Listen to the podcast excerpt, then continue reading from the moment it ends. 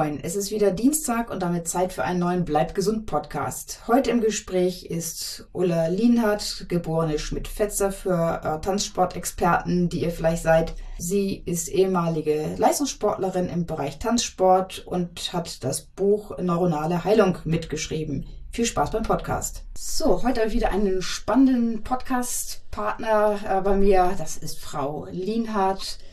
Ulla Lienhardt, sie ist ehemalige Leistungssportlerin und am besten stellt sich gerade selber vor, Ulla. Ja, dann stelle ich mich mal vor. Äh, ich bin, also genau, ich habe, äh, erstmal habe ich Mathematik und Geografie studiert. Dann habe ich angefangen zu tanzen. Und im Tanzsport ist es so, dass man relativ früh beginnt zu unterrichten. Das heißt relativ früh, also man ist natürlich schon weit. Und im Unterrichten habe ich mir immer die Frage gestellt, wie kann ich meine Tänzer besser machen? Und zwar nicht nur, indem ich den Schritte beibringe, sondern indem ich die, denen die Bewegung verbessere. Und so bin ich auf den Herrn Lienhardt gestoßen, der, der tatsächlich neurozentrierte Bewegungsoptimierung macht mit Neuroathletiktraining. Und dann habe ich gesagt, oh, das ist so spannend, das möchte ich lernen. Und die Ausbildung, die wir beide gemacht haben, Z-Health heißt das in den USA, die macht nicht nur neurozentrierte Bewegungsoptimierung, sondern auch neurozentrierte Gesundheitsoptimierung. Und da ich in der Zeit selber unterwegs war mit einer Gehirnerschütterung, ist die Bedeutung dessen für mich sehr groß gewesen, sage ich mal so, die, auch tatsächlich diese gesundheitliche Bedeutung. Und dann begann, begann es auch, dass im Tanzsporttraining, man kann mit dieser Neuroathletik magisch Schmerzen wegzaubern, sage ich jetzt mal so. Ja? Mhm, okay. Und so schickt die mir dann jeder immer noch sein, der hat Fußschmerzen, kannst du dir das mal angucken? Und der hat das und das, kannst du dir das mal angucken? Und tatsächlich kamen so immer, immer mehr hm, Menschen mit gesundheitlichen Problemen zu mir, denen ich tatsächlich helfen konnte.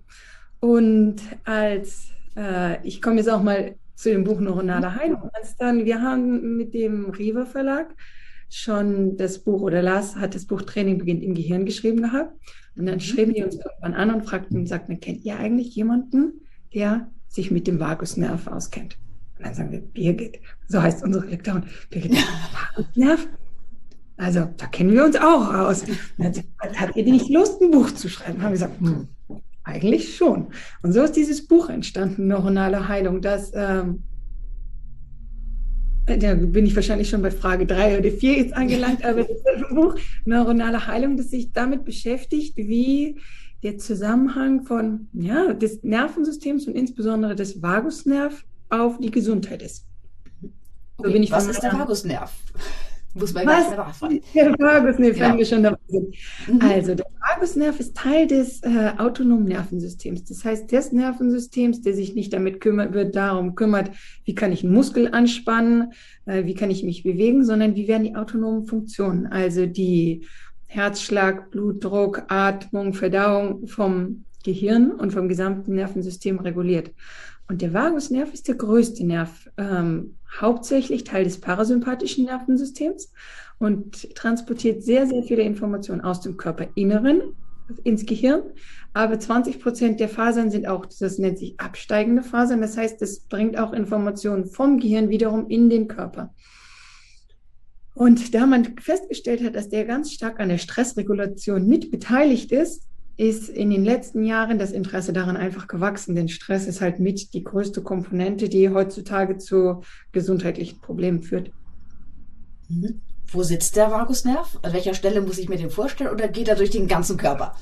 Tatsächlich kommt der Vagusnerv, ne, das äh, heißt auch der wandernde Nerv, der, der geht relativ weit. Also er startet halt im Gehirn, aus dem Gehirnstamm entspringt er erinnert wird ein Teil tatsächlich des, äh, der Haut vom Ohr, ganz viel im Rachenraum, dann äh, alles herum um die inneren Organe, das ist Lunge, Herz, äh, Verdauungsorgane, man kann sagen, bis unten Beckenboden geht er. Also Körperinneres, Rachen, Mundraum und bis an die Ohren. Mhm. Äh, jetzt heißt das Buch Neuronale Heilung, hast du ja schon gesagt. Was ist das? Ja. ja, ich glaube, man kann das so zusammenfassen. Es ist der Teil des Nervensystems, den wir bewusst nutzen können, um zu einer besseren Gesundheit beizutragen. Das heißt, Gesundheit oder Heilung durch neurozentrierte mh, mm, Übungen. So möchte ich jetzt sagen.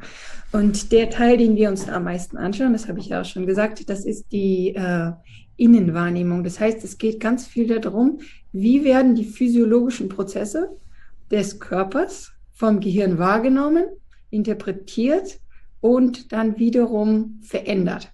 Denn unter Stress, der Herzschlag wird schneller, der Blutdruck steigt an, die Atmung wird flacher. Das sind alles Sachen, die zu den physiologischen Prozessen gehören.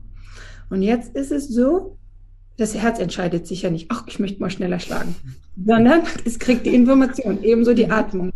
Das ist dann ja wirklich die Atemmuskulatur. Das ist ja nicht die Lunge an sich, die das macht, sondern Atemmuskulatur, die den Befehl bekommt, uh, es ist gerade was los, bitte atme schneller. Und das ist wiederum einmal situationsabhängig, also was passiert um mich herum, aber bei der Atmung natürlich auch ganz viel die Auswertung der Blutgase. Das heißt, irgendwann sagt ein Mess, ich, ich nenne das jetzt mal so eine, eine Messstelle des Gehirns, sagt, oh, ich habe zu wenig Sauerstoff, ich möchte gerne, dass du mehr atmest. Das kann richtig sein, das kann nicht richtig sein. Denn also alle Informationen aus dem Körper werden ins Gehirn transportiert, dort werden die ausgewertet und dann kommen, dann kommen Signale in den Körper, um etwas zu ändern oder eine Bewegung einzuleiten, um Atmung ist eine Bewegung, um das, selbst Herzschlag ist eine Bewegung, um Veränderungen einzuleiten, um dann die Dinge auszuführen, die wir gerne ausführen möchten. Sei es spazieren gehen, sei es auf der Couch liegen, sei es was schreiben, eine Hantel hochheben. Und die, das Hirnareal, was wir uns in dem Buch Neuronale Heilung angucken, hauptsächlich ist die Inselrinde, weil die Inselrinde den größten Einfluss hat auf das Zusammenspiel vom parasympathischen und sympathischen Nervensystem, auf das gesamte autonome Nervensystem. Und dort werden Entscheidungen darüber getroffen, wie mit diesen autonomen Funktionen mh, hm, umzugehen ist. Also was bitte jetzt einzuleiten ist, was gleich zu bleiben ist. Und das Spannende daran ist, dass es, ich sage es mal, Parameter gibt, die sich über die Zeit verändern können. Das heißt, sagen wir, ich habe über eine ganz lange Zeit Stress. Dann führt das dazu, dass ich über eine ganz lange Zeit verstärkt atme. Das heißt, dass ich über eine ganz lange Zeit viel Sauerstoff und wenig CO2 in meinem Blut habe. Jetzt ist es aber so, dass wir CO2 auch brauchen, damit der Sauerstoff wiederum in die Zellen geschleust werden kann. Wenn ich jetzt aber so lange Zeit so geatmet habe, dass ich wenig CO2 habe, dann sagt das Hirn irgendwann, okay, das ist der neue Normwert, den nehme ich und reproduziere den die gesamte Zeit. Das heißt, und das nennen wir dann schon eine Dysfunktion in den autonomen Funktionen. Was wir jetzt bewirken möchten mit dem Buch Neuronale Heilung, ist, ich nenne das mein Reset in den autonomen Dysfunktionen. Also wieder dahin gehen, dem Gehirn zu helfen, die autonomen Funktionen so zu regulieren, dass sie für uns wirklich nützlich und hilfreich sind. Und deshalb nennen wir das neuronale Heilung, wobei das natürlich ein sehr großes Wort ist dafür. Ja, wenn wir möchten bewusst das Nervensystem so beeinflussen, dass wir wieder zu positiven autonomen Funktionen kommen können. Äh, hat das schon in der Medizin irgendwie äh, Eingang gefunden? Denn ich habe es noch nicht von irgendeinem Arzt gehört. Äh, ich höre es jetzt wirklich zum ersten Mal, also seit ich mich auf den Podcast hier vorbereite. Ähm, also weder mein Orthopäde hat darüber gesprochen, noch meine Internistin. Ähm, ist das noch unbekannt in der Medizin? Ich meine, die kennen ja auch den Vagusnerv. Das ich mal. Also, ich glaube, in der Medizin ist der Fokus in der westlichen Welt in letzter Zeit, glaube ich, dahingehend gegangen, was kann ich als Arzt für den Patienten tun? Und wir fragen, was kann der Patient für sich selber tun? Und ein Orthopäde würde wahrscheinlich eher dann in der Neuroathletik unterwegs sein, sowieso. Mhm. Und ja, wir, die, die Medizin ist ein bisschen dahin abgedriftet zu sagen, welche Form von Tablette kann dem äh, kann dem Patienten helfen oder welche Form von ähm, welche Form von Operation kann helfen. Hm, es kommen aber auch immer mehr, die dann entweder in die Ergotherapie geschickt werden oder wo auch mal gesagt wird, machen Sie Yoga, machen Sie Meditation, machen Sie Achtsamkeitstraining. Das sind, ich sage jetzt mal ein bisschen Grenz, Grenzangebote zu der normalen Medizin. Das heißt, wer richtig gutes Yoga macht, macht schon viel neuronale Heilung. Durch die ganzen Formen der Verdrehung zum Beispiel. Jedes Mal, wenn ich, wenn ich eine Drehhaltung mache, führt es dazu, dass die Organe erst gequetscht werden und dann wieder losgelassen werden. Das ist viele Informationen aus den Organen kommen ins Gehirn. Wenn ich Achtsamkeitstraining mache, dann habe ich großen Einfluss auf den vorderen Teil der Inselrinde, also dieses Hirnareal, was wir, was wir in dem Buch Neuronale Heilung äh, beeinflussen möchten.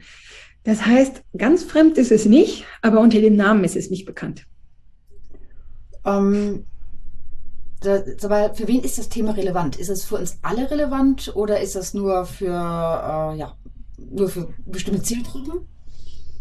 Naja, ich würde sagen, und, aber ich bin zwar natürlich mhm. auch Autorin des Buches, aber tatsächlich ist es relevant für alle Menschen, die in irgendeiner Form mit Stress konfrontiert werden. Also alle eigentlich.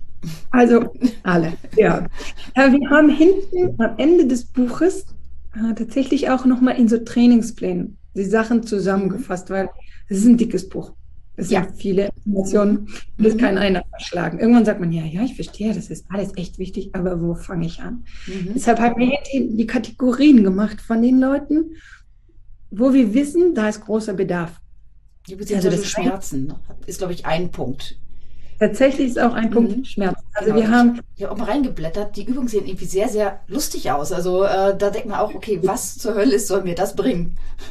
So Bauch, ja, also, am Bauch ge ge geklemmt und auch irgendwas, was ich, man greift sich mit einem Stift oder Zahnbürste, ich konnte es gar nicht genau erkennen, über den Arm. Also sah lustig ja. aus.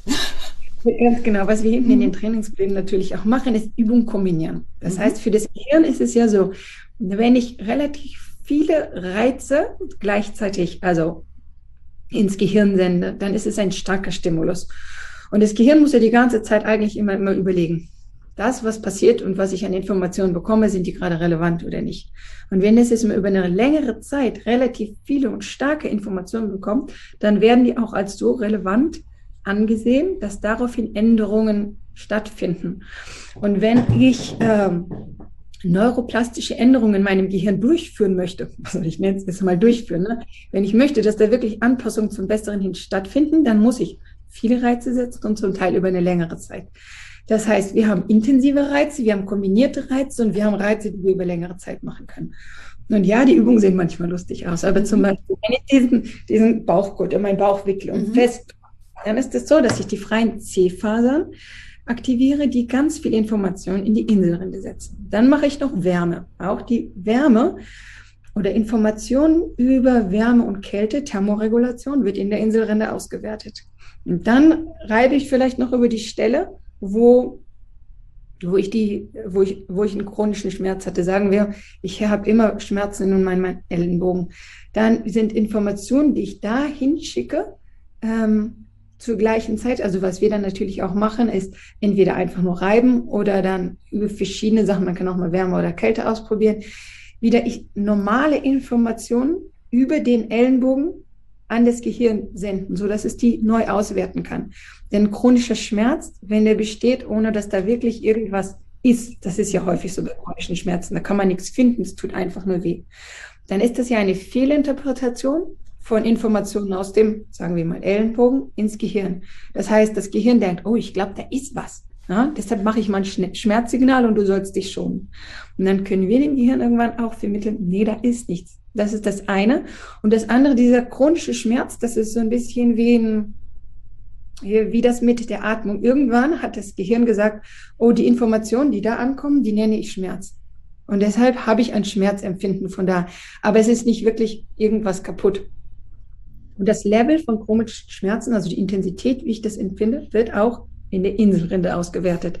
Das heißt, die bestimmt und sagt, das ist ein Schmerz auf einer Skala von eins bis zehn, das ist eine acht. Wenn ich dir jetzt andere Informationen gebe und sei es nur aus dem Bauch, aus dem Vagusnerv, aus allem, was selbst auch da ausgewertet würde, zum Beispiel aus dem Gleichgewichtssystem, hat auch einen ganz hohen Einfluss, dann sagt es irgendwann, oh, wenn ich alle Informationen da jetzt wieder nochmal neu auswerte, dann ist das kein Schmerz mehr. Oder es ist vielleicht nur noch ein Schmerz Nummer zwei auf der Skala von eins bis zehn. Das heißt, man kann sich den, das Gehirn wirklich aus vorstellen wie so ein Supercomputer. Es ist ein, wirklich ein riesengroßer Supercomputer und es zählt immer alles, was reinkommt. Das ist natürlich eine tolle Nachricht für äh, Schmerzpatienten, die irgendwie so von Arzt zu Arzt gerannt sind und die Ursache ihrer Probleme suchen und irgendwie heißt es immer, so, was ich sehen kann, da ist nichts. Das heißt, man kann dann vielleicht wirklich mal schmerzfrei werden oder sehr, sehr viel Schmerz reduzieren. Ja, das ist tatsächlich möglich. Bei chronischen Schmerzpatienten, die haben natürlich ein weiteres Problem, das hört sich wirklich doof an, aber irgendwann ist das Gehirn überzeugt, dass was kaputt ist. Und das Schlimmste ist, wenn sie irgendwann überzeugt sind, dass sie unheilbar kaputt sind. Also am einfachsten kriegt man wohl tatsächlich chronische Schmerzen, indem man, man hat ein Problem, man geht zum Arzt, der sagt einem, ich kenne die Lösung, mach das und das, es wirkt nicht. Dann sagt er, hm, man geht zum nächsten, er sagt, ich weiß ganz genau, was du hast, es ist das und das. Man macht die Therapie und die wirkt nicht. Und ab dem dritten wird es ein chronischer Schmerz meistens. Ich meine, davon sind wahrscheinlich sehr, sehr viele betroffen, denn bei Schmerzen geht man ja immer zum Arzt, wenn, was ich, die Schmerztabelle nicht mehr hilft und der Physio nichts machen kann, dann äh, ist man ja schon mittelprächtig verzweifelt. Und wenn da drei stimmt. Ärzte einen schicken, äh, genau, dann gibt es natürlich noch Schmerztherapeuten, aber die arbeiten, glaube ich, auch wieder anders. Die arbeiten mit Akupunktur und mit äh, anderen Schmerzmitteln, aber ich glaube, ich kenne keinen, genau. der darauf eingeht, auf diese neuronale Heilung. Ja, ähm, also Schmerztherapien, die gehen ja wirklich, mhm. die gehen eigentlich schon tatsächlich von A bis Z. Also man hat wirklich gute Ergebnisse auch mit Achtsamkeitstraining gehabt, was wir auch verwenden. Manchmal muss einfach nur das allgemeine Stresslevel reduziert werden. Einfach, manchmal ist es am Ende ist der Schmerz nur noch, bitte ändere irgendwas an deinem Leben. Ich halte das so nicht mehr aus. Ich habe zu viel, zu viel Stress. Das heißt, eine allgemeine Stressreduktion hilft häufig schon. Und wenn das dann noch zusammen ist mit, ich sage jetzt mal, positiven Informationen aus dem, aus dem Teil, aus dem man normalerweise den Schmerz wahrnimmt, dann ist da ein sehr, sehr hohes Potenzial, dass man eine deutliche Verbesserung bis hin zu einer tatsächlichen Schmerzfreiheit bekommt. Eben, ganz am Anfang steht ja auch, was ich, die Inselrinde hast du ja schon äh, erzählt, ähm, dass ganz viele, also, oder eine Dysfunktion in der Inselrinde kann ganz, ganz viele Auswirkungen haben. Zum Beispiel auch ADHS, glaube ich, war das und Depression. Wie kommt es jetzt dazu? Ich meine, das ist ja kein Organ. Und wir eben sprachen von Organen. Ganz genau. Ähm, aber die Inselrinde, die Inselrinde beurteilt die Informationen aus der, aus dem Körper und ordnet denen eine Emotion und eine Kognition zu. Und wenn man, wenn die Informationen aus der Inselrinde sehr, sehr diffus sind, dann ist die Zuordnung der Emotionen und Kognition dazu kann auch sehr, sehr diffus sein. Was bedeutet, wenn über eine sehr lange Zeit die gesamten Informationen und auch die Auswertung der Informationen gestört ist, dann kann es dazu führen, dass ein Magengrummeln für das Gehirn so bedrohlich ist, dass es dies mit einer Emotion Angst oder einer depressiven Verstimmung belegt, sage ich jetzt mal so. Und das andere ist, es gibt hier diese drei Teile der Inselrinde. Den hinteren, der äh, wertet diese ganz, ich nenne das jetzt mal rohen Daten aus. Alles, was kommt, wird erstmal ausgewertet. Das zweite, der zweite Teil, der integriert die, vermascht die, gleicht die mit anderen Informationen ab. Zum Beispiel mit den Informationen um uns herum, aus dem Raum, das Gleichgewicht, Riechen, äh, Schmecken, all das spielt da ganz groß rein. Und dann am Ende im vordersten Teil, das fast schon zum, wirklich zum, zum, zum, äh, zum Kortex gehört, wird ihnen diese bewusste Emotion und Kognition zuge zugewiesen. Wenn die Informationen aus diesen hinteren Teilen der Inselrinde sehr schlecht sind, dann erlaubt sich der Kortex, also der Kortex ist das, was wir bewusst wahrnehmen, diese ganzen ich sehe was, ich sehe auch, was das für eine Bedeutung hat, die Gedanken, all das, all das, äh, all das findet in dem, im Kortex, also in unserer Großhirnrinde statt. Denn erlaubt es sich zu schätzen, was es meint, was das bedeutet. Also, ich weiß gar nicht, dass mein Herz schnell schlägt dann vielleicht, aber ich empfinde Angst. Das heißt, diese, ja, es ist wirklich ein Schätzwert. Das ist so, wie wenn ich sage, puh, hm, diese Riesensack mit Steinen, keine Ahnung, ob da jetzt 100 oder 2000 oder 50.000 drin sind. Ich schätze jetzt mal 10.000. Aber und was man machen muss, ist den Sack mal auslernen und die Steinchen zählen, auf gut Deutsch. Mhm. Ja, das heißt, mhm. man muss wieder zurückgehen auf diese Basisinformation. Man muss wieder fühlen, was ist Kälte, was ist Wärme, was ist. Äh, manchmal fühlt man tatsächlich einfach mal den Herzschlag, um zu spüren, wie sich Herzschlag spüren anfühlt, anfühlt ohne das zu bewerten. Also diese Missinterpretationen und Fehleinschätzungen, vor allem Schätzungen, so Schätzwerte, also wirklich absurde Schätzwerte irgendwann des Gehirns über innere Funktionen, die können halt dazu führen, dass da alles Mögliche dabei rauskommt. Ähm, jetzt äh, am Anfang des Buches gibt es ja so ein Assessment, da kann man ja überprüfen, äh, was ich, wo man vielleicht Hilfe benötigt oder wo äh, Defizite sind. Ähm, wie kann man sich das vorstellen? Wie kann ich jetzt äh, diese verschiedenen Bereiche abklopfen, um zu schauen, wo ich was machen müsste? Die Assessments sind ein bisschen anders zu verstehen. Also diese Assessments sind dazu da, um direkt zu überprüfen, ob die Übung, die ich als nächstes mache, ob die für mich in meinem jetzigen Zustand, in dem in der Art und Weise, wie ich es ausführe, nützlich oder nicht nützlich ist. Man muss sich das so vorstellen. Wenn das Gehirn sich sicher fühlt und wohl fühlt, dann ist es bereit, Leistung zu bringen. Es ist bereit, kräftig zu sein. Es ist bereit, beweglich zu sein. Ähm, und all diese Funktionen nehmen wir jetzt als Indikator, um zu sagen, dass die Übung, die ich gerade durchgeführt habe, ist nützlich oder nicht nützlich. Für mich in meinem jetzigen Zeitpunkt.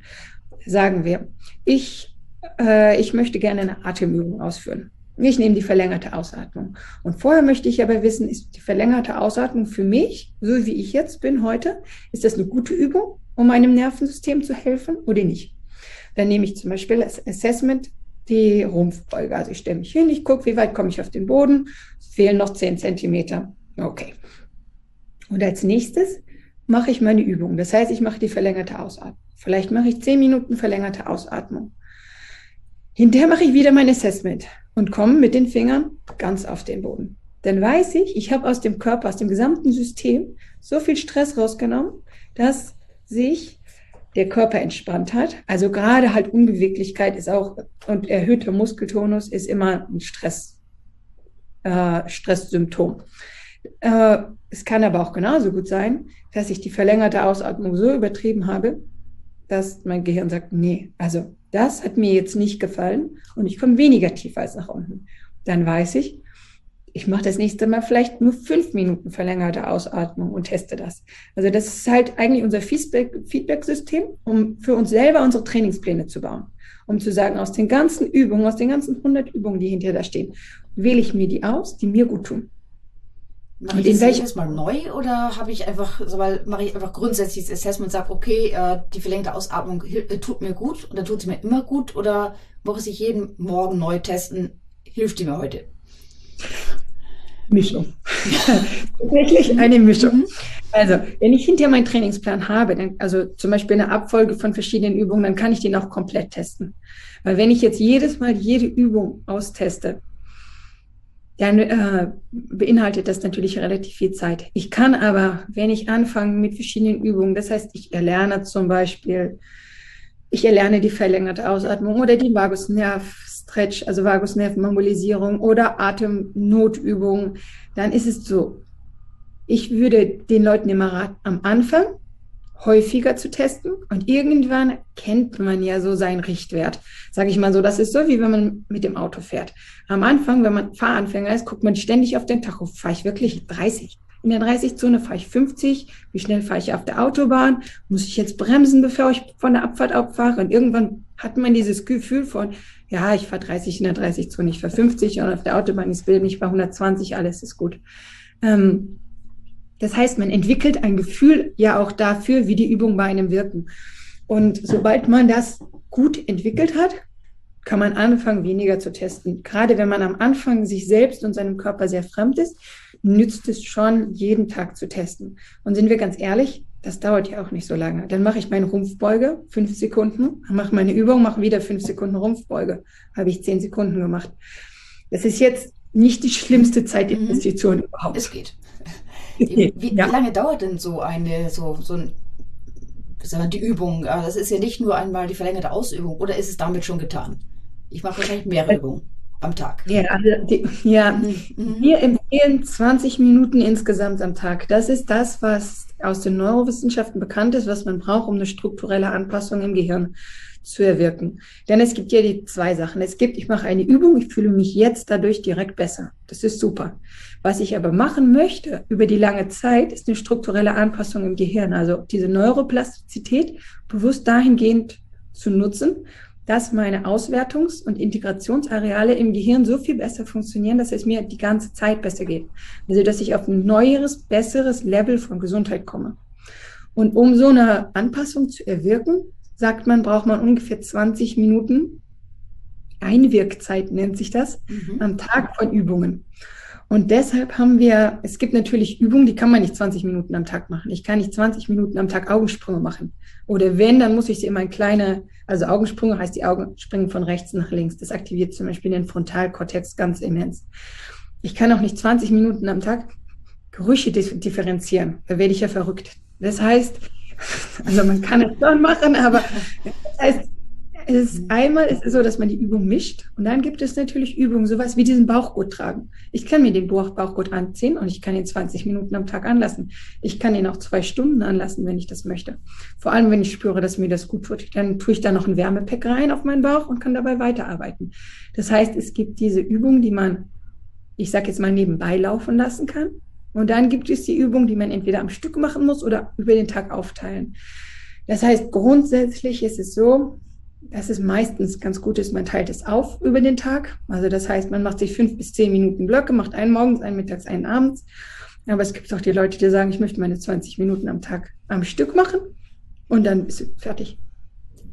Ähm, wie finde ich dir die Übung, die ich mache? Also, äh, es sind 100 Übungen, hast du gesagt. Ähm, wähle ich erst mal, greife ich blind rein und greife eine raus oder äh, lese ich mir durch und denke, okay, das passt für mich oder wie komme ich drauf, welche Übung für mich richtig ist? Also, wie gesagt, wir haben hinten, wir haben Trainingspläne reingemacht. Das heißt, die sind nach verschiedenen Kategorien sortiert. Allgemeine Gesundheitsverbesserung, chronische Schmerzen, Verdauungsverbesserung. Das heißt, da kann ich einfach erstmal gucken, in welche Kategorie würde ich mich einordnen, was sind meine Ziele. Hm, denn je nachdem, was für Ziele ich habe, würde ich die verschiedene Anteile der Inselrinde aktivieren. Und dann gibt es da Auswahlmöglichkeiten. Das heißt, dann kann man gucken, man kann dann, dann wird einem gesagt, mache eine, eine der Gleichgewichtsübungen, die dir Spaß machen. Und dann guckt man im, äh, äh, im Bereich Gleichgewicht und dann testet man durch, gibt es zwei, drei Übungen, welche, bei welchen habe ich dieses positive Assessment. Und ganz ehrlich, mein Rat ist immer, gerade wenn man beginnt, mach was, was dir einfach Spaß macht. Also häufig im Training ist ja, es gibt zwei Probleme mit Training, anfangen und durchhalten. Das mhm. erste ist, ja, das ist so. Und ähm, wenn ich jetzt was auswähle, wo ich sag mal, das Level oder die Hürde für mich gering ist, ja, das heißt, da ist es auch manchmal auch ganz gut für sich zu wissen, möchte ich gerne für mich eine begrenzte Zeit haben, da mache ich ganz genau meine Übung, möchte ich meine Übung ein bisschen währenddessen machen können, also sowas wie Bauchgurt tragen, ähm, Wärme reintun oder halt meine verlängerte Ausatmungsübung machen, während ich spazieren gehe, so dass es möglichst zeiteffizient ist. Oder nehme ich mir die 20 Minuten, mache da meine Sachen. Das ist das eine Wichtige. Es, es muss zu einem passen. Ja, es muss zu einem passen. Es muss einem wichtig sein. Gerade wenn man es durch die Assessments überprüft, ist man sicher auch sicher auf dem richtigen Weg zu sein. Und diese positive Bestätigung hilft ebenso zum Durchhalten, hilft auch, dass man sich vielleicht alle zwei Wochen mal hinsetzt und schaut, was hat sich verbessert schon. Hat sich mein Appetit verbessert? Hat sich meine Verdauung verbessert? Hat sich mein Schlaf verbessert? Das heißt, man kann sich ja auch so ein kleines, wie so ein Journal machen. Was sind meine Ziele? Was hat sich verbessert?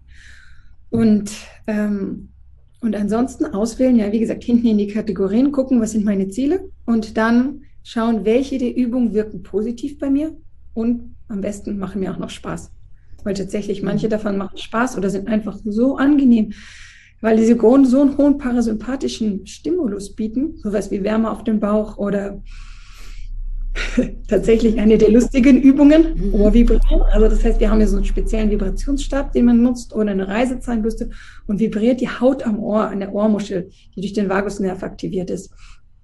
Und wenn man das macht, dann kriegt eigentlich jeder sofort ein angenehmes Gefühl. Es gibt Leute, die sind dabei schon fast eingeschlafen. Also einfach, weil dieser parasympathische Stimulus so angenehm ist. Und dann ist es nur noch die Frage, wie erinnere ich mich den Tag über daran, das machen zu wollen, dass ich nicht abends ins Bett gehe und denke, oh, ich habe schon wieder meine Übung ver vergessen. Ne? Mhm. Kann man sich denn seinen Timer stellen oder in den Kalender eine Uhrzeit reintun oder was auch immer. Also das sind die wichtigen Sachen. Ziele haben, das Passende dafür auswählen schauen, dass es für einen selber positiv wirkt. Am besten macht es noch Spaß und es tatsächlich machen.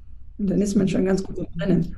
Eben, ich meine, wir sprechen ja eben über Training. Ich meine, im Prinzip, man neigt ja dazu, das zu trainieren, was man an sich schon kann. Ist es nicht an sich sinnvoller, das zu machen, was einem nicht so liegt, wenn man das ja an sich noch nicht kann oder das ja vielleicht können sollte? Oder ist es bei der Stimulation was anderes? Das ist tatsächlich was anderes, denn es geht ja nicht darum, was man kann oder was man nicht kann, sondern was positiv wirkt oder negativ wirkt. Das heißt, es kann sein, dass ich eine neue Übung mache und das Gefühl habe, puh, ich kriege die überhaupt nicht gut hin. Aber trotz allem war der neuronale Reiz, der dadurch ausgelöst wurde und ins Gehirn transportiert wurde, sehr, sehr positiv. Also gerade bei neuen Sachen ist es so, dass das Hirn häufig sehr positiv darauf reagiert. Und man muss sich dabei nicht fühlen, als wäre man gut oder als wäre man nicht gut. Zum Beispiel gibt es die Übung Luftnot kreieren. Da geht es darum, dass man die, im Endeffekt geht es darum, man atmet aus, man hält die Luft so lange an, bis man dieses ganz dringende Gefühl bekommt, oh, jetzt muss ich aber einatmen. Das wird dann hinterher manchmal noch kombiniert mit physischer Aktivität, zum Beispiel Treppensteigen oder Kniebeugen machen oder schnelles Gehen. Und jetzt kann es sein, dass jemand da drinnen noch gar nicht gut ist. Der kann das vielleicht nur zehn Sekunden, dann hat er das Gefühl, jetzt muss ich aber einatmen. Und trotzdem ist für den der Reiz so gut und so positiv, dass das Assessment danach sehr, sehr gut ist. Das heißt, er würde das dann auswählen, obwohl er jetzt da drinnen nicht gut oder nicht gut ist. Bei keiner der Übungen geht es darum, gut zu sein oder nicht gut zu sein. Es geht darum, dem Gehirn einen Reiz zu geben, sodass das daraufhin wiederum in den Integrationszentren bessere Entscheidungen über die autonomen Funktionen treffen kann. Und der ganze Rest sind Mittel zum Zweck. Ähm, du hast auch im Buch sprecht, äh, ja, sprichst du oder sprecht ihr über synchrone Koordination der Körperhälften. Warum? Ja. Warum? Ja. Wenn ich mir das anschaue, ganz viele der Sachen, die autonome Funktionen sind. Also sei es, äh, sei es Schlucken. Beim Schlucken müssen beide Seiten gleichzeitig miteinander arbeiten. Bei der Atmung, ich mache mich ein bisschen größer hier, das Zwerchfell, das muss gleichzeitig arbeiten. Mhm. Und jetzt ist es so, relativ viele Bewegungen machen wir immer nur mit einer Seite. Und dann ist es immer so, ich habe eine Seite, die arbeitet aktiv und die andere Seite wird stabilisiert. Und für diese für dieses Ausführen von, das nennt sich bilaterale Bewegung, gibt es ein eigenes Hirnareal. Und wenn das gut funktioniert, dann ist diese gesamte Bewegung, wie zum Beispiel Atmung oder auch Beckenboden oder Schlucken, insgesamt qualitativ sehr, sehr viel besser. Das heißt, da ist es ja so, dass tatsächlich zwei verschiedene Nerven, also ein Nerv ist auf der rechten Seite für die Atmung zuständig und einer auf der linken. Und die müssen zusammen gleichzeitig eine gute Bewegung erstellen. Und da, dieses Hirnareal, das nennt sich supplementarmotorisches Areal, das hilft, die beiden so zu koordinieren, dass die wirklich gut zusammenarbeiten. Mhm. Äh, Im Buch spreche ich auch über Geruchs- und Geschmacknutzen, äh, um die Integration zu verbessern. Warum? Schon wieder, warum? Warum? Mhm. Tatsächlich so, äh, das ist jetzt angewandte äh, funktionelle Neurologie. Ähm, mhm. Im Hirn ist es so, es gibt mehrere äh, Komponenten, die dazu führen, dass ein Hirnareal gut funktioniert. Und jetzt, das Hirnareale werden ja auch durch Arterien durchblutet. Mhm. Und jetzt ist es so, wenn ich irgendwas, was in diesem Bereich, sagen wir, von der Inselrinde liegt, wenn ich wenn ich da für mehr Durchblutung sorge, wird alles, was darum, herum liegt, ebenfalls besser und mehr durchblutet. Was bedeutet, ich habe eine bessere Aktivität oder ein besseres Potenzial zur Aktivität da. Und ebenso ist es mit der neuronalen Aktivität. Wenn da irgendwo was feuert, dann sind die Bereiche, die da drumherum liegen, die beginnen auch neuronal mehr zu feuern. Und jetzt ist im mittleren Teil der Inselrinde, die für die Integration von allen Daten aus dem Körperinneren dann zuständig ist, liegt ein kleines Areal, was für die äh, Zuordnung von Geruch und für die Zuordnung von Geschmack zuständig ist. Was bedeutet, ich nehme mir so ein kleines Fläschchen, so ein Riechfläschchen und rieche daran. Und überlege, was könnte das sein? Also ich habe vorher nicht auf das Schild geguckt. Ne? Und dann, mhm. ah, das ist Zitrone. Und dann nehme ich das nächste. Keine Ahnung, drauf. Oh, Ingwer. So, wenn ich das jetzt gemacht habe, dann ist alleine durch, dadurch dieser Teil, der mittlere Teil der Inselrinde stärker durchblutet worden. Was bedeutet, alles, was da sonst verarbeitet wird und hm, alle Funktionen, die die ausführen muss, werden jetzt besser ausgeführt. Das heißt, wir nennen das auch Priming, also ein Vorbereiten für andere Funktionen. Das heißt, gerade solche Sachen Geruch und Geschmack kann man gut vorschalten. Das haben wir in den Trainingsplänen auch gemacht. Das heißt, wir machen das als erstes, um dann danach zum Beispiel eine Atemübung zu machen, um dann danach zu gurgeln, um dann danach irgendwas anderes zu machen, sodass die Wirkung von der nächsten Übung stärker ist. Also eine Art Warm-up. Das, was ich mit Muskeln mache, mache ich jetzt im Gehirn. Mhm. Ganz genau, im Gehirn, um zu sagen, so, ich möchte jetzt, mhm. dass die nächste Übung für dich gut wirkt und wichtig ist. Mhm. Ähm, haben wir auch noch das Thema Atmung. Da haben wir ja schon drüber gesprochen, hast du schon erklärt. Äh, sag mal klar, Atmen ist wichtig, äh, lebensnotwendig, geht gar nicht ohne. Äh, aber warum sind jetzt diese Atemübungen so wichtig? Denn ich glaube, wir lernen ja nicht das richtige Atmen, das, das tiefe Atmen, sondern wir machen andere äh, Atemübungen. Ja, also wir machen, wir haben das Kapitel eigentlich in drei große Bereiche eingeteilt. Das erste ist eine Verbesserung der Atemmechanik. Das heißt, das ist schon das, äh, wo man sagt, das ist das richtige Atmen, das ist das tiefe Atmen. Denn wenn wir, wenn wir schauen, sobald wir in die Stressatmung gehen, das nennt, dann ist, ist das eine flache und hohe Atmung. Das heißt, wir haben ja unser Hauptatemmuskel ist das Zwerchfell.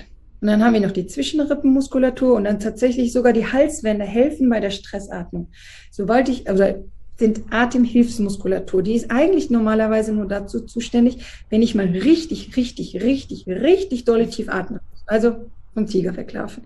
Dann kommt die mit dazu. Aber wenn ich jetzt immer mit hier oben atme, dann verändert sich dieses Atemmuster. Dann irgendwann speichert das Gehirn ab, Atmung geht so. Aber Atmung geht nicht so. Um jetzt wieder diese andere Atemmuskulatur zu aktivieren, gehen wir dahin und aktivieren die bewusst. Das heißt, diese 3D-Atmung, die Atmung hier unten in die, in die unteren Rippen ähm, oder auch äh, der Zwerchfell-Stretch, den wir machen. Also das Zwerchfell geht ja bei der Einatmung, geht, senkt sich's ab und bei der Ausatmung muss es ganz nach oben gehen. Wenn das Zwerchfell sehr viel Spannung hält, möchte sich das nicht mehr viel bewegen. Und was wir jetzt machen, ist wirklich äh, Atemmechanik verbessern, dadurch, dass wir zum Beispiel mit dem Zwerchfell-Stretch und mit der Zwerchfellmassage Spannung aus dem Zwerchfell nehmen, so dass das wieder tiefere, bessere Einatmung machen kann. Durch die 3D-Atmung und die Stufenatmung schauen wir, dass sich hier die Rippen an der Seite wieder weiten und bewegen und auch nach hinten. Das heißt, das erste ist wirklich tatsächlich Atemmechanik verbessern, um eine gute, tiefe Einatmung zu erlauben. Im Großen und Ganzen gibt es natürlich keine richtige und falsche, sondern es gibt nur eine zweckmäßige und eine unzweckmäßige Atmung. Und Atemhilfsmuskulatur dazu zu verdonnern, die hauptsächlich Atemarbeit zu übernehmen, ist unzweckmäßig. Das heißt, wir gucken, dass die Atemmuskulatur wieder so funktioniert, wie sie funktionieren sollte. Das ist der erste große Part. Mhm. Der zweite ist dann die verlängerte Ausatmung. Das heißt, wir haben sehr, sehr viele Übungen und Übungsvarianten, um wieder eine verlängerte Ausatmung zu machen. Die verlängerte Ausatmung an sich aktiviert schon den Vagusnerv. Und außerdem führt die verlängerte Ausatmung, tatsächlich verlängerte Ausatmung wirkt parasympathisch, auch einfach per se. Das heißt, es wird schon Stress reduziert.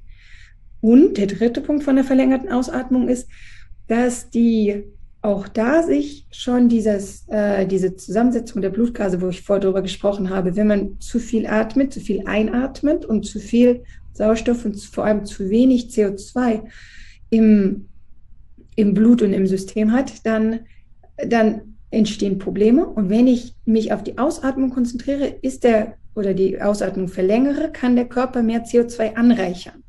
Das heißt, ich habe auch schon biochemischen Effekt dadurch, den ich gerne haben möchte, um wieder dann da die, den Sauerstoff in die Zellen zu schleusen, wo er gebraucht ist. Das ist der zweite. Und der dritte steigert das nochmal. Das sind diese sogenannten Atemnotübungen. Also da forciert man wirklich ganz bewusst zu sagen, ich bringe den, den Trainierenden, den Menschen dazu, das Gefühl zu haben, ich, ich habe viel zu wenig Luft. Hm, indem ich lange ausatme, mich dann belaste und sehr, sehr viel CO2 anreichere. Das soll wieder dazu führen, dass diese normale Verschiebung dahingehend stattfindet. Also sagen wir mir, wir haben unser Normal Null. Durch Stressatmung bin ich davon abgekommen und habe jetzt die ganze Zeit zu viel Sauerstoff, zu wenig äh, Kohlenstoffdioxid im System. Und ich möchte es jetzt wieder zurückschieben und dem Gehirn sagen, das ist das, was du bitte anpeilen sollst und nicht dein zwischenzeitlich fälschlich angenommene, angenommene Stressatmungslevel. Und dann ist es natürlich noch so, diese Atemnotübungen, die führen auch dazu, dass man, hm, ich nenne es mal Impulsunterdrückung machen muss. Denn wenn ich, wenn ich das Gefühl habe, ich bekomme überhaupt keine Luft, dann ist das natürlich auch ein mentaler Prozess, den man aushalten muss. Und der wiederum führt auch dazu, dass dieser vordere Teil der Inselrinde ganz stark aktiv wird. Der, der beurteilt, ist das, was jetzt passiert, eigentlich gut und sicher für mich? Oder habe ich Angst? Kriege ich, also es gibt ja auch die Leute, die allein die Vorstellung, so eine Atemtüte über den, dieser, äh, die, die, wie heißt das? Tütenatmung, genau. Bei der Tütenatmung macht man ja eigentlich auch genau das. Man guckt, weniger Sauerstoff, mehr CO2 bitte. Und es gibt die Leute, alleine der Gedanke daran wird schon zu Stress und Panik.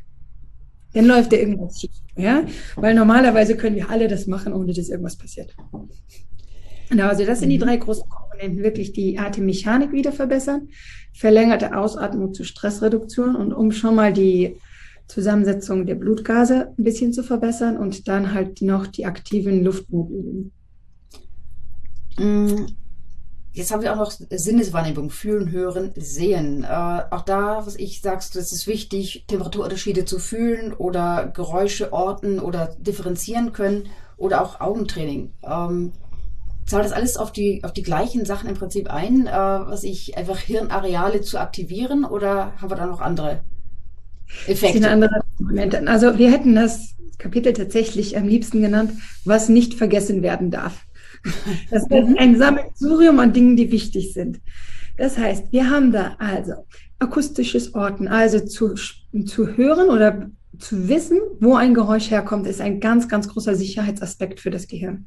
Das heißt, wenn ich nicht weiß, von wo ein Geräusch kommt, ist das hinter mir, ist das vor mir, ist das rechts, ist das links, wenn ich das nicht präzise einordnen kann, ist das ein ganz, ganz, ganz hoher Stressfaktor fürs Gehirn.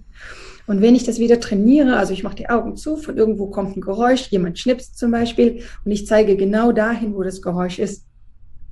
Wenn ich das wieder retrainiere, sage ich, äh, dann gebe ich dem Gehirn sehr, sehr viel Sicherheit. Das andere ist, dass auch die Auswertung dieser Signale wieder in der Inselrinde stattfindet, so dass ich auch wieder da zu einer neuronalen Aktivität in der Inselrinde beitrage, die ich gerne haben möchte. Temperaturunterschiede ganz, ganz stark. Aktivierung des hinteren Anteils der Innenrinde. Da gibt es einen thermosensorischen äh,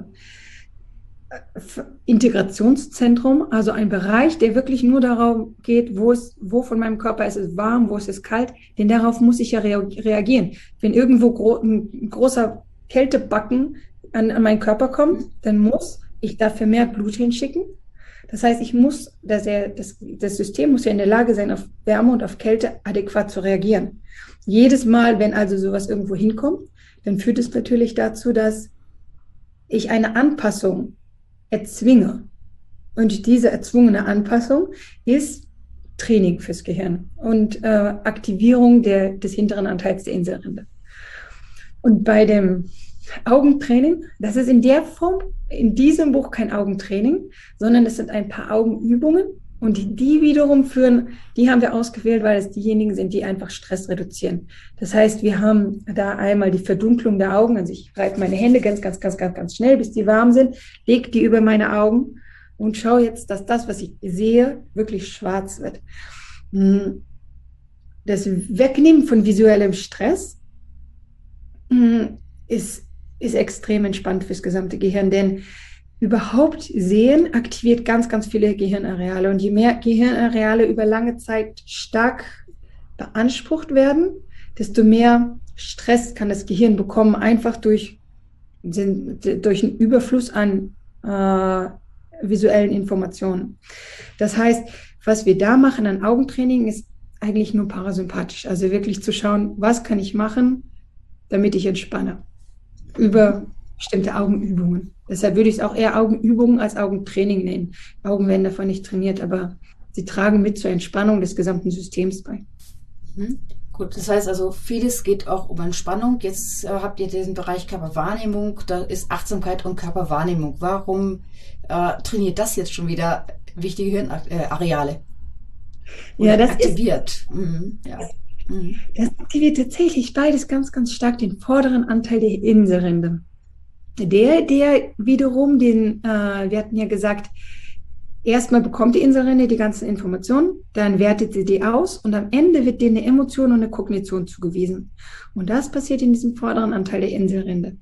Und äh, man hat Menschen ins Functional MRT gelegt und halt einfach geguckt, was passiert denn, wenn die, wenn die Achtsamkeitstraining machen. Und es ist wirklich, das, das leuchtet da vorne, dieses Hirnareal der vorderen Inselrinde und noch mehrere Hirnareale, die mit dem in Verbindung stehen. Es ist ja nicht so, dass mein im Gehirn so ein Areal hat und das macht für sich seine Aufgabe und sonst hat da niemand mitzureden, sondern die reden ja alle miteinander. Und die Hirnareale, die damit in Verbindung stehen, die werden halt auch stark aktiviert. Ähm, ganz interessant hat man sich natürlich die ganzen Meditationstechniken von den Mönchen angeguckt. Ähm, die, ich meine, das sind die Nummer eins Spezialisten. Also wenn jemand Achtsamkeit kann, dann die. Und deshalb ist das Achtsamkeitstraining, das geht ja über diesen John Kabat-Zinn, eigentlich in die westliche Welt getragen worden. Das ist ganz viel Übertrag von Meditationstechniken aus dem Buddhismus oder mh, hm, anderen alten Meditationstraditionen, sage ich jetzt mal so. Und diesen vorderen Anteil zu stärken, bringt vor allem was, wenn man Probleme der emotionalen Dysregulation hat. Also dieses, ich kriege Angstattacken und ich weiß gar nicht warum. Und wenn das zusammenhängt mit, oder insbesondere wenn das zusammenhängt mit Dysfunktionen der ähm, Auswertung von physiologischen Prozessen, dann ist so ein Achtsamkeitstraining enorm hilfreich. Und da hat man auch in Studien festgestellt, dass nach sechs Wochen von, ich glaube, es waren sogar nur zwölf Minuten, aber ich will nicht lügen, zwölf bis 15 Minuten Achtsamkeitstraining am Tag, enorme Effekte im Bereich der Reduktion von Angstprozessen, depressiven Verstimmungen etc. wirklich erwirkt werden konnte. Mhm. Äh, was ist der Unterschied zwischen Achtsamkeit und Körperwahrnehmung? Ist ja, nicht Körperwahrnehmung ein Teil der Achtsamkeit? Nee, Achtsamkeit, das Aller, Allerwichtigste an Achtsamkeit ist das Nicht-Beurteilen von Informationen oder von Wahrnehmungen. Das heißt, wenn man ein, wenn man ein Körperwahrnehmungstraining macht, dann ist es ja häufig so, dass man das auch zum Zweck macht, etwas zu verändern. Zum Beispiel die Körperspannung zu verändern. Ich lege mich also auf den Boden, ich mache einen Bodyscan, ich gucke, wo ist Spannung und da, wo Spannung ist, lasse ich die los. In gewissem Maß ist das schon eine Beurteilung. Das heißt, ich, selbst wenn ich sage, Spannung ist schlecht, sage ich, ich möchte die Spannung weg haben. Also, das heißt, ich schaue mir was an, ich nehme es wahr, ich beurteile es, ich verändere es. Das passiert im Körperwahrnehmungstraining. Das ist besonders hilfreich für Leute, die wirklich gar kein Gespür haben für ihren Körper. Also die, die anfangen zu schwitzen und nicht merken, dass ihnen warm ist. Die, die ganz, ganz fest und steif sind und man fast dann sagt, oh, bist du verspannt? Und sagt, echt? Ich bin nicht verspannt. Und so, das ist doch hart. Nein, das ist nicht hart. Also die profitieren ganz stark von diesem Körperwahrnehmungstraining. Während das andere Extrem, die Leute, die alles schon ganz dolle wahrnehmen, oh, mein Herz schlägt, ich glaube, ich, ich, glaub, ich, oh, ich habe eine Angstattacke. Oder ich habe genießt, oh, ich habe ich hab auf jeden Fall die nächste Grippe. Oder, oh, es juckt hinterm Ohr, oh, ob das Herpes ist. Ja? Bei den Leuten, man hört es ja auch schon, ist mhm. alles eine Beurteilung. Und für die ist dieses Achtsamkeitstraining fast schon das A und O. Also einmal überhaupt wieder Informationen aus dem Körper bekommen, mehr Informationen, bessere Informationen durch Wärme, Kälte, durch Druck, durch Massage, durch Gurgeln, überhaupt einfach Informationen, Informationen, Informationen, damit diese gut interpretiert werden können und gut beurteilt werden können. Und damit der Teil, der den diese Bedeutung zuweist, der mit denen in Verbindung steht, damit der nicht mal ganz so aktiv sein muss.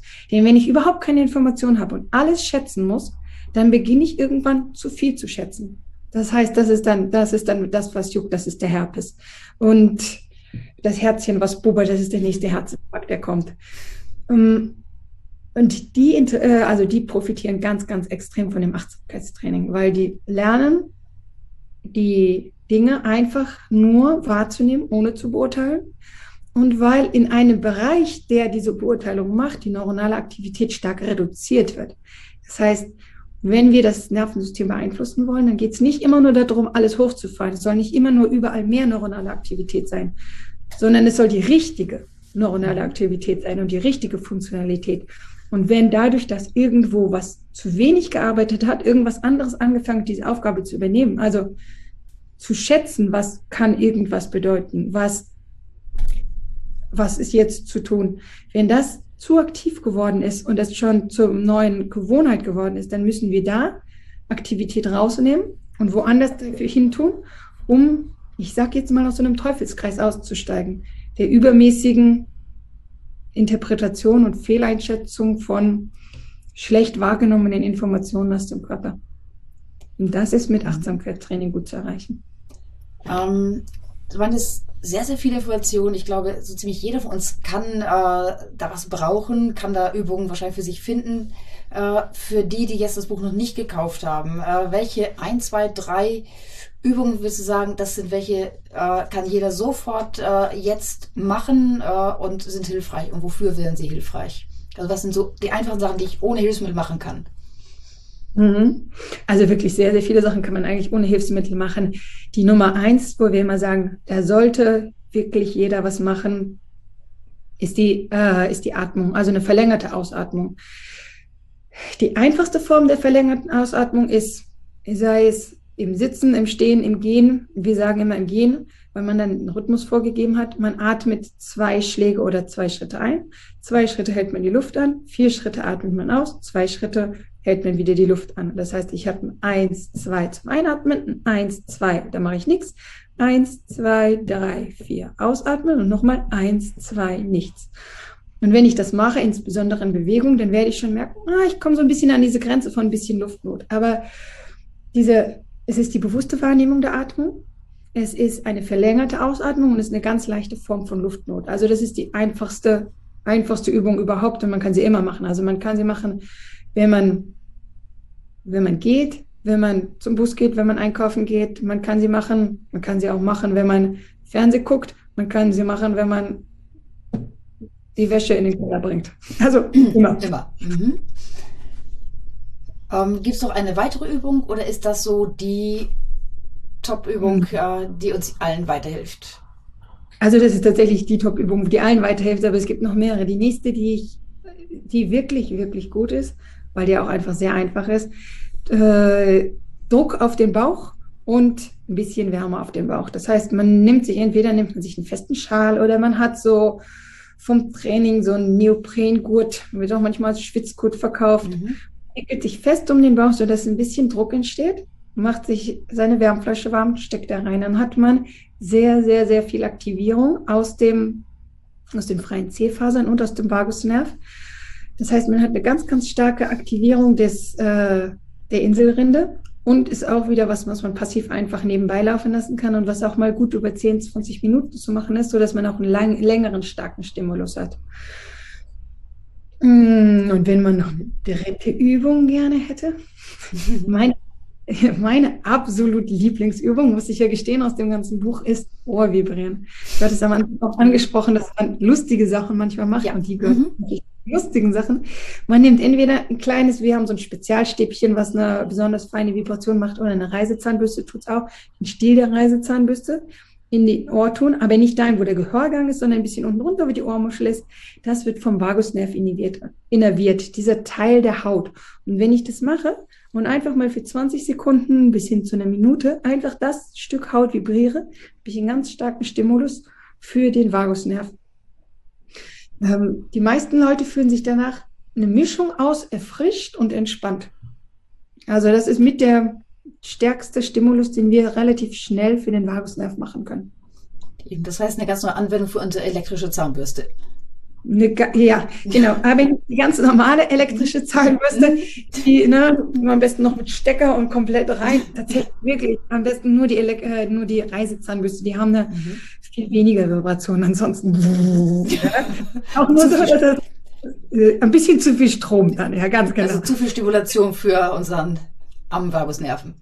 Ja, beziehungsweise das Ohr hat ja auch noch die Funktion zu hören. Also das mhm. heißt, wenn man das, wenn man das so macht, dass es sich unangenehm anhört, lieber nicht.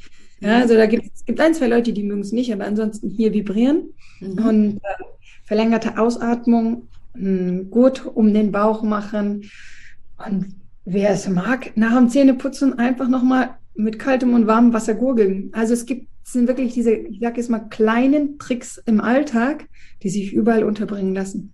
Mhm. Das heißt, wer noch mehr Tipps möchte, noch mehr Übungen möchte, der kauft sich aber das Buch Neuronale Heilung. Äh, ich danke dir sehr fürs Gespräch. Waren super viele äh, interessante, äh, was ich Insights, sehr viele Tipps. Ähm, ich glaube, das kann jeder von uns brauchen. Und wenn man so ein bisschen sich selber wieder ja, einnordet oder ein bisschen erdet, glaube ich, kann keine von uns schaden. Das kann keinem schaden, nein. Mhm. Tatsächlich, äh, nämlich mhm. abschließend als letztes, mhm. Ein Zusammenhang zwischen der Funktionalität der Inselrinde und Resilienz. Resilienz ist ja die Fähigkeit, mit unvorhergesehenen Ereignissen ich nenne es mal positiv umzugehen, was bedeutet, wenn man einmal aus seiner Mitte gestoßen wurde, dass man in seine Mitte wieder zurückfindet. Mhm. Und ich glaube, das ist in einer Zeit, wo unvorhergesehene Ereignisse auf einen einprasseln, eine der wichtigsten Eigenschaften, die man sich selber schenken kann. Also die Resilienz stärken, indem man seine Inselrinde aktiviert. Ich glaube, ein Geschenk an sich selbst, was man, was man nicht mehr hergeben möchte, jemals wieder. Mhm. Das war ein wundervolles Schlusswort. Ich danke dir sehr, sehr herzlich, dass du dir die Zeit genommen hast, mit mir zu reden. Ja, ich wünsche dir einen schönen Tag und bleib gesund. Dankeschön, gleichfalls. Danke. Tschüss. Tschüss. Das war jetzt der Podcast mit Ulla Lienhardt äh, zum Thema neuronale Heilung. Hat euch der Podcast gefallen? Dann freuen wir uns wie immer über ein Like. Oder abonniert doch einfach gleich den Kanal, damit ihr keinen weiteren Podcast mehr verpasst. Schreibt doch mal in den Kommentaren, wie euch das Thema gefallen hat. War es für euch interessant? war ja jetzt sehr, sehr mal, hirnlastig, äh, trotzdem mit vielen praktischen Anwendungsbeispielen. Wir freuen uns darüber, wenn ihr uns äh, dazu eure Meinung sagt. Äh, bis dahin eine gute Zeit und bleibt gesund.